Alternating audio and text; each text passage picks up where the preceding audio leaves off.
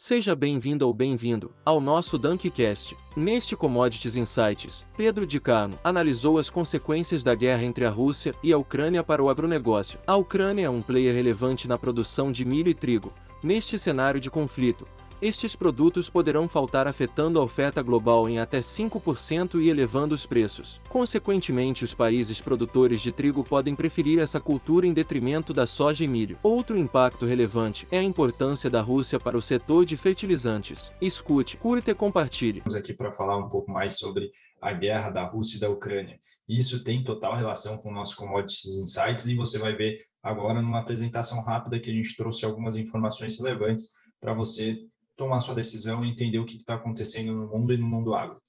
Fique atento e, caso você goste da, do nosso conteúdo, por favor, dê a sua curtida, se inscreva para você conseguir ter acesso à informação de relevância e que agregue no seu dia a dia, você produtor, ou empresas que tenham é, relação com commodities, dólar, taxa de juros e entre outras que está expostas à volatilidade de preços. Vamos lá. Bom, falando um pouco mais sobre essa possível guerra entre a Rússia e a Ucrânia, é extremamente importante aí no jogo geopolítico, porque é, a Ucrânia tem sua importância é, em relação aos gasodutos que passam por ela e transmite é, gás e energia, né, naturalmente energia, para a Europa. E também pensando no mundo agro, o que, que esses conflitos podem gerar de reflexos é, de reflexo na, no agronegócio brasileiro. Então, a gente conseguiu esse mapa que mostra muito bem aonde estão, os, onde estão as tropas russas em relação à Ucrânia. Né? Então, eu, a gente circulou esses, essas regiões onde estão, onde tem maior relevância porque são to, tropas recém-chegadas e também aonde possui já algum tipo de tropa, né, uma unidade permanente. E a gente vê a Crimeia que foi anexada à Rússia é, em 2014 em uma outra crise política. E por que eu estou mostrando esse mapa?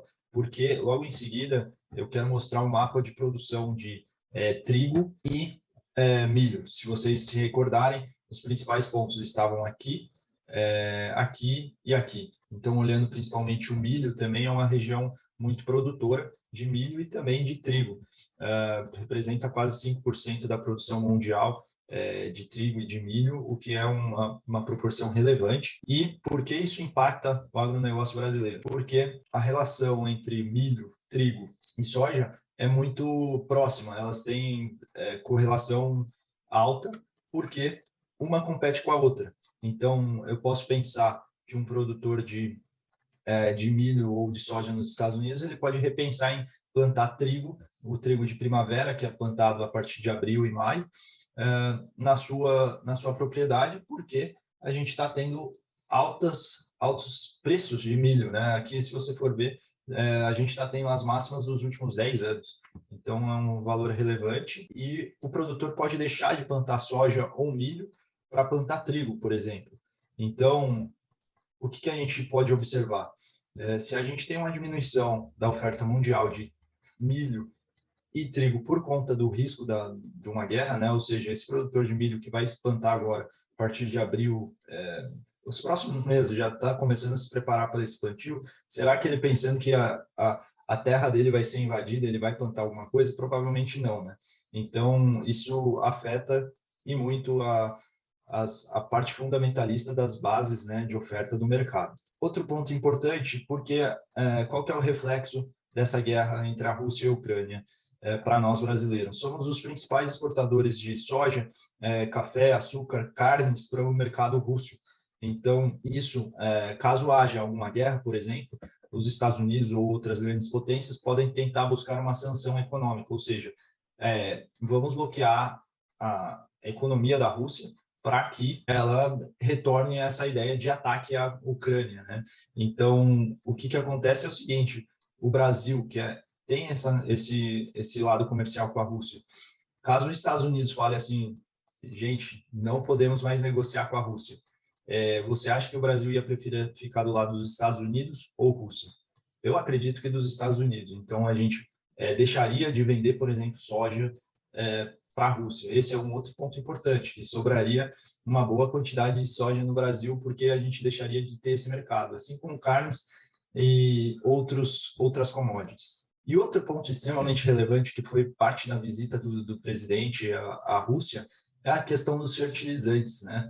A Rússia, se vocês forem ver, é a quarta maior reserva de, de fósforo no mundo e principalmente também controla boa parte do potássio do mundo. Se você juntar a Bielorrússia, que é praticamente a Rússia, né? Eles são aliados, juntando com a Rússia, dá praticamente 35% da reserva do mundo.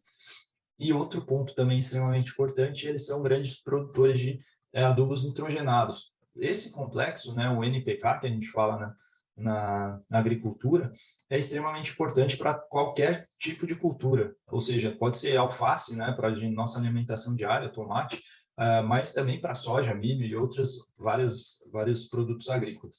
Então, a gente vê que, por exemplo, o nitrato de amônio, 98% vem da Rússia. A gente tem uma grande dependência deles nesse, nesse sentido. E a gente já vem sofrendo com essas com essa, com essa falta de produto por sanções econômicas, que é aquilo que a gente falou. É, vamos, falar, vamos dizer assim, o jogo político, né? Eles organizaram para que ninguém comercializasse com a Bielorrússia, por exemplo, que é um grande fornecedor de potássio. Então, ninguém compra dela, não tem aonde comprar, e a gente vê o potássio em níveis históricos né, de preço. Então, ó, 2021 a gente viu o preço crescendo e 2022 a gente mantém esse preço, né? Assim como para outros fertilizantes como o MAP e a ureia desceu um pouco, mas ainda assim continua com alto preço é, de alto preço e alto custo pra, para o produtor. Queria agradecer quem nos acompanhou e caso você tenha gostado, por favor, dê o seu like, compartilhe aí com seus amigos e o resumo disso tudo é que existe volatilidade de preço, tanto para o seu custo quanto para talvez a sua venda. Né? A gente não sabe o que vai acontecer aí a curto prazo quando a gente tiver a colheita da, da soja do milho, a colheita da soja já está rolando do milho. Então, é, caso você tenha margens positivas com esses níveis de preço que a gente estaria trabalhando, tanto para agora, tanto para agora quanto para preços futuros, eu acho interessante você trabalhando já alguns mecanismos de hedge para travar ou seu custo ou a sua receita. Fique atento com, com esses pontos de volatilidade que pode gerar algum estresse no mercado. Tá bom? Sou Pedro de Carmo, agradeço a sua presença e estamos dispostos a apoiá-lo no seu negócio.